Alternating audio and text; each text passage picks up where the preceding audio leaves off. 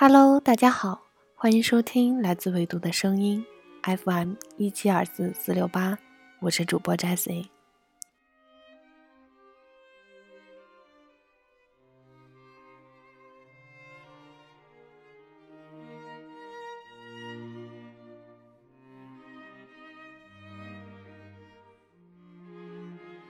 好久没有录电台了，录起来可能稍微有一些生疏。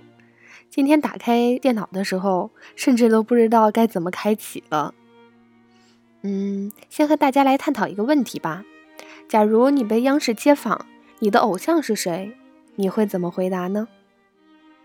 是，你现在脑子里是不是想出很多很多的名字？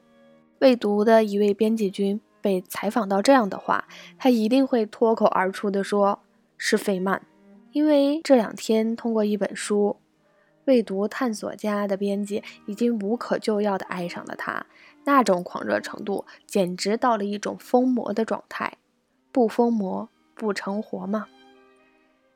说到费曼，你会不会首先想到的是《爸爸去哪儿》里面的吴镇宇的宝贝儿子费曼？然而并不是。今天我们说到的这位费曼是诺贝尔物理学奖的获得者理查德·费曼。不过，吴镇宇的儿子费曼的名字确实也是来源于此，因为有一次吴镇宇在采访中解释了为什么给孩子起这个名字。他是这样说的：“费曼是一个科学家的名字，你知道呢？演员永远都是伸手要东西的，没有科学家，我们可能到不了天上。”费曼爸爸已经是伸手讨饭吃的了，儿子应该帮我还债。有些科学家成就很高的，但生活并没有太多的乐趣。但这个叫费曼的科学家不是，他很懂得平衡生活。我很佩服那些长得帅却去做一些有创意的事情而不进娱乐圈的人。他这个评价特别有趣，长得帅有创意就是。进娱乐圈的吗？不过要说到帅呢，这位费曼真的是特别特别的帅。如果你随手一百度，你可能都觉得他的长相不亚于任何一个娱乐明星了。所以百度的时候，小编提示注意别舔屏。要说到创意呢，费曼可是诺贝尔奖获得者，物理学奖大师。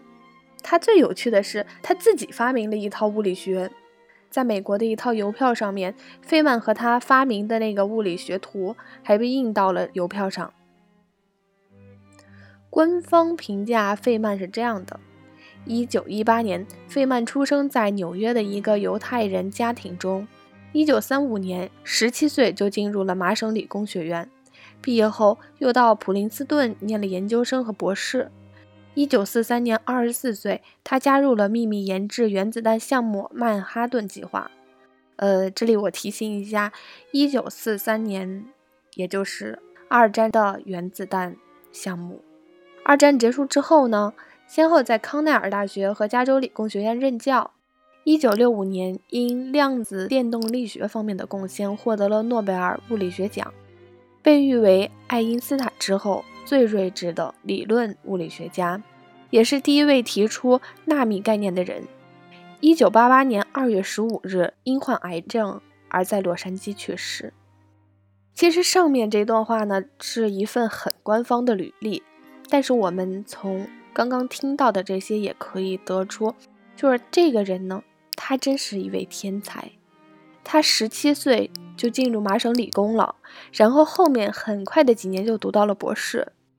二战的原子弹计划有他参与，然后他还获得了诺贝尔物理学奖，并且不是因为原子弹设计方面的。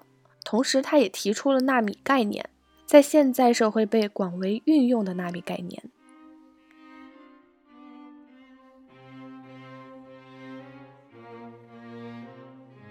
这些还不是最重要的。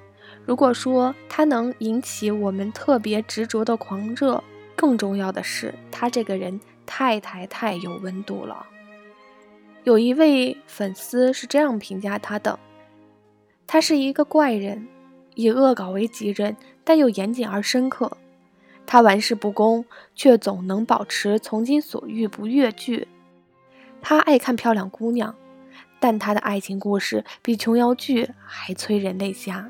他是无线电修理工、保险柜破译高手、画家、手鼓演奏家、玛雅文字破译者、教育专家、原子弹制造者，甚至也是专栏作家。但他更广为人知的是诺贝尔物理学奖得主。他可以上天屠龙，在地打虎，但偏偏他又不把这一切当回事儿，却热衷于向全世界卖萌。碰巧他又长得帅，漂亮的实力派行列里也有他的一席座位。他就是理查德·菲利普·费曼。在我心里呀，他真的是世界上最牛逼的科学家了，又是一个充满人格魅力的性情中人。你说这样的人？怎么能让人不爱他呢？来给大家讲一些他的故事吧。当世界上第一个原子弹爆炸的时候，费曼就在现场，因为这枚原子弹当中有他很大的功劳。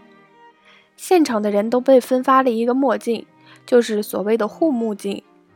当然了，观看原子弹爆炸肯定是有极大伤害的，所以用这个护目镜呢，来避免伤害到眼睛。费曼却不这样做，他想，真正会伤害眼睛的光线只有紫外线，而绝对不是强光。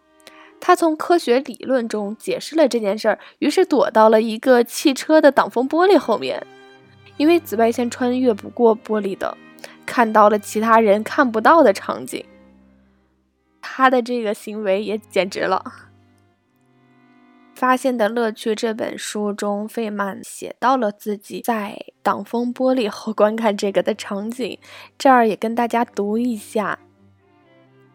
那儿出现了巨大的闪光，如此耀眼，那道白光逐渐变成了黄色，再变成了橘色，空中出现了蘑菇云，然后又消失了。那是因为冲击波作用下空气被挤压和膨胀的结果。最后出现了一个橘红色大球，中心非常明亮。这个橘红色大球开始上升，小幅度翻滚，球体边缘有些发暗。你会发现这是一大团烟雾，里面的火焰往外喷射着光和热量。我看到了这一切，而这一切的发生其实只在一个瞬间。整个过程大概也就一分钟吧。这个从异常明亮变暗的过程，我都看到了。和我在一起的人们，他们都戴上了护目镜。我是唯一一个用肉眼直视爆炸现场的人。不得不佩服，玩世不恭的观看方式之后，也有着他本人莫大的勇气和智慧。有人说他是科学家里面的喜剧演员，这一点一点儿都没有错。除了对科学抱着异乎寻常的热情呢，费曼还喜欢和朋友开玩笑，并乐此不疲。他对各种俗世的乐趣都兴趣盎然，就不是我们想象中的，好像天才科学家都是不食人间烟火的。他的崇拜者弗里曼·戴森曾评价他说：“他呀，一半是天才，一半是滑稽演员。”但直到对他特别特别了解的时候，修改了之前的评价，说他完全就是天才，完全就是滑稽演员。他还喜欢打鼓，打他的那个邦格鼓，喜欢恶作剧或讲故事。逗每个人开心。他在大庭广众之下，有众多科学家在一起聚会的时候，会当场提裤子，还提得特别起劲儿。他在照相的时候，会和别人比剪刀手。在敲鼓的时候，他一只手打十下，一只手打十一下，多调皮呀！其实这个特别难的。如果哪天你恰巧……遇到打鼓，或者你本人就会打鼓，你可以试一下。或许你试完之后发现，嗯，还是量子电动力学容易一点。这段时间受同事、受这本书的影响，我也特别特别的迷恋他。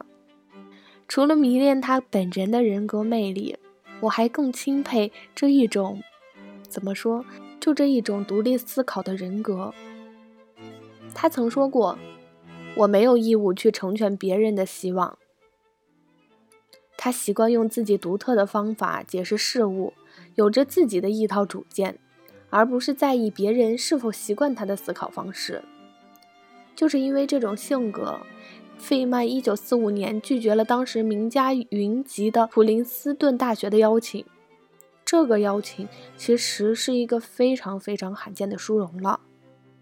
他在《发现的乐趣》这本书中也写到了这件事儿，他是这样说的。他们肯定认为，给我这么一份工作，我一定会表现得非常出色。可是，我不想成为他们希望的样子。同时，我也有了一个新的做事原则，那就是我没有义务去成全别人对我的希望。这样一来，我就会轻松一些。我对自己说：“你过去没有干成惊天动地的大事，以后也不会做成什么大事儿的。”但是我向来喜欢物理和数学，因为我都是带着兴趣去研究它们的。很快我就会做出一些研究成果，而这些研究成果帮我获得了诺贝尔奖。从这段话我们可以听出来，他最后获得诺贝尔奖这件事儿呢，并不是说一定会奔着奖去的，而是他本身不觉得这是一件什么样的大事儿。就只是带着兴趣，单纯的去研究它们，然后研究成了一些结果，然后自然而然得了奖。所以就是秉持着这样一种态度，费曼就连领诺贝尔奖，都好像只在说呵呵。就在公布诺贝尔奖的当天，是一个晚上，当时费曼正在睡觉，记者给他打过去电话，兴致冲冲地跟他说：“你得诺贝尔奖了。”而费曼特别淡定，好像还在梦游呢，就跟他说：“你为什么不明天早晨再告诉我呢？”他甚至是拒绝去领诺贝尔奖的。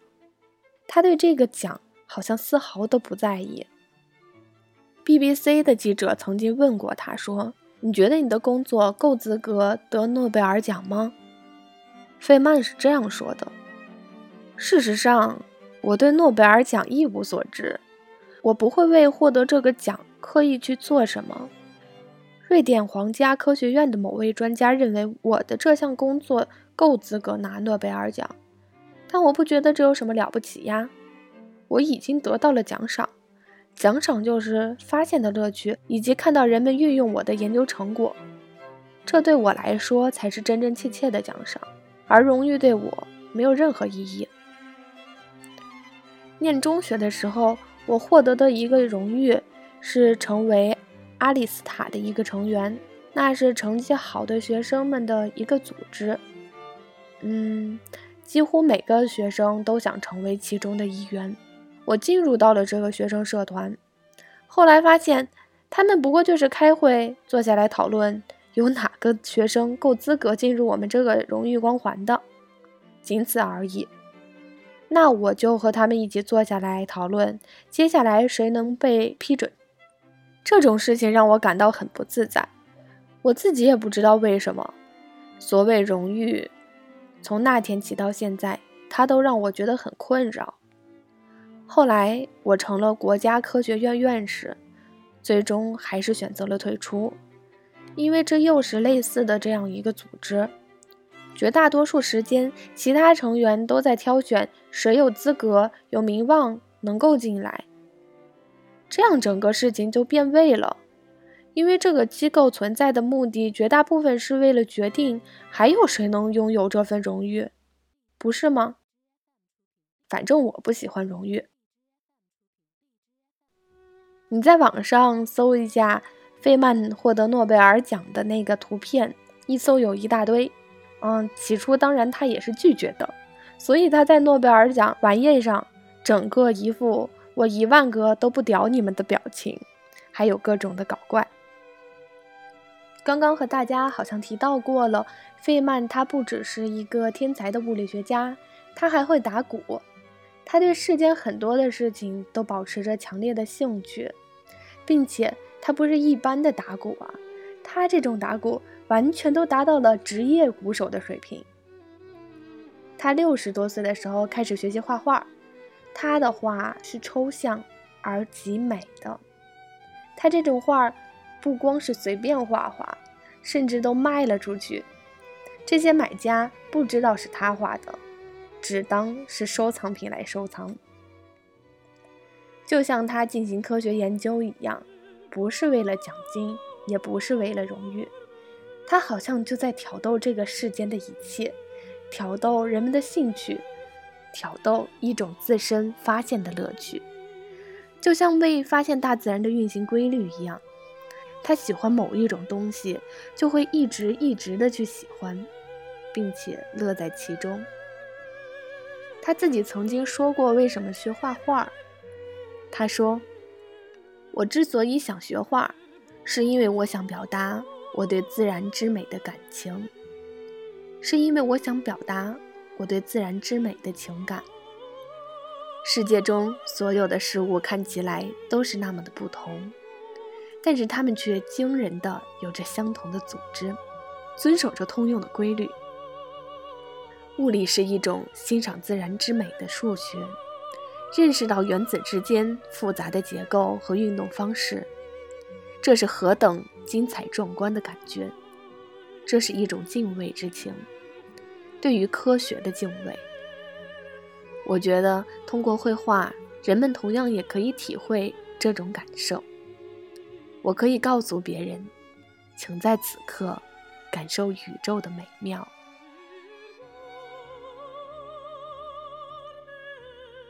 听了以上的讲述，不知道你会不会像我一样爱上了它呢？不光是他的外表，当然我们电台里是看不到他的外表的，你可以搜一下，和他的传奇故事，更是他独特的人格魅力。他用一生好像都在诠释一种成功，这种成功叫做找到真爱，自由自我，做一个极其有趣的人。我们都觉得“有趣”两个字好像很容易，讲讲笑话逗逗别人乐就是有趣。但是，什么是有趣呢？也许我们一生也不能理解它物理学上的奥义。术业有专攻，这个可能由科学家更有权利解释。但他的这种，但他的这种人格魅力。好奇，勇于质疑，不畏权威，富于想象，独立思考，是我们每一个人都能从他身上学到，并且传播给更多更多人的宝贵品质。刚刚好像很多的提到了一本书，这本书呢，现在不得不跟大家强调一下了，它就叫做《发现的乐趣》。是费曼最杰出的短篇演讲采访集。这本书谈及了很多关于他的父亲如何带他来认识这个世界为乐，如何享受发现事理之后的巨大乐趣，以及他对未来计算机的前瞻、对科学价值的看法，以及看到原子弹爆炸时的成功与痛苦交织的复杂感情。在这本书里，你可以发现的不只是物理，还有他对很多很多问题的思考。这种思考对我们每一个世人来说都有极其重要的意义。我在看前两章的时候，因为前两章可能比较多的涉及了他小时候父亲是如何教育他的，就会在想，这些是否也能用在以后对孩子的教育上呢？或者？我们自身又从中得到哪些启示，可以树立一个比较完整、比较积极向上的人格呢？生前备受赞誉，身后推崇不减。费曼1988年逝世，到现在依然是社会各阶层人士汲取智慧的源泉。如果你想更多的了解他，刚刚的这篇可能只是激发你的兴趣，更多的内容不妨在书里找一下答案。这些都是他自己的精彩演讲、访谈集合而成撰写的文章，每一处都闪发着他智慧的光芒。期待费曼的忠实追随者和初次领略到费曼之特立独行和桀骜不驯的人们，从中能受到鼓舞，发现的乐趣。希望你从中依旧能获得发现的乐趣。今天的节目就到这里啦。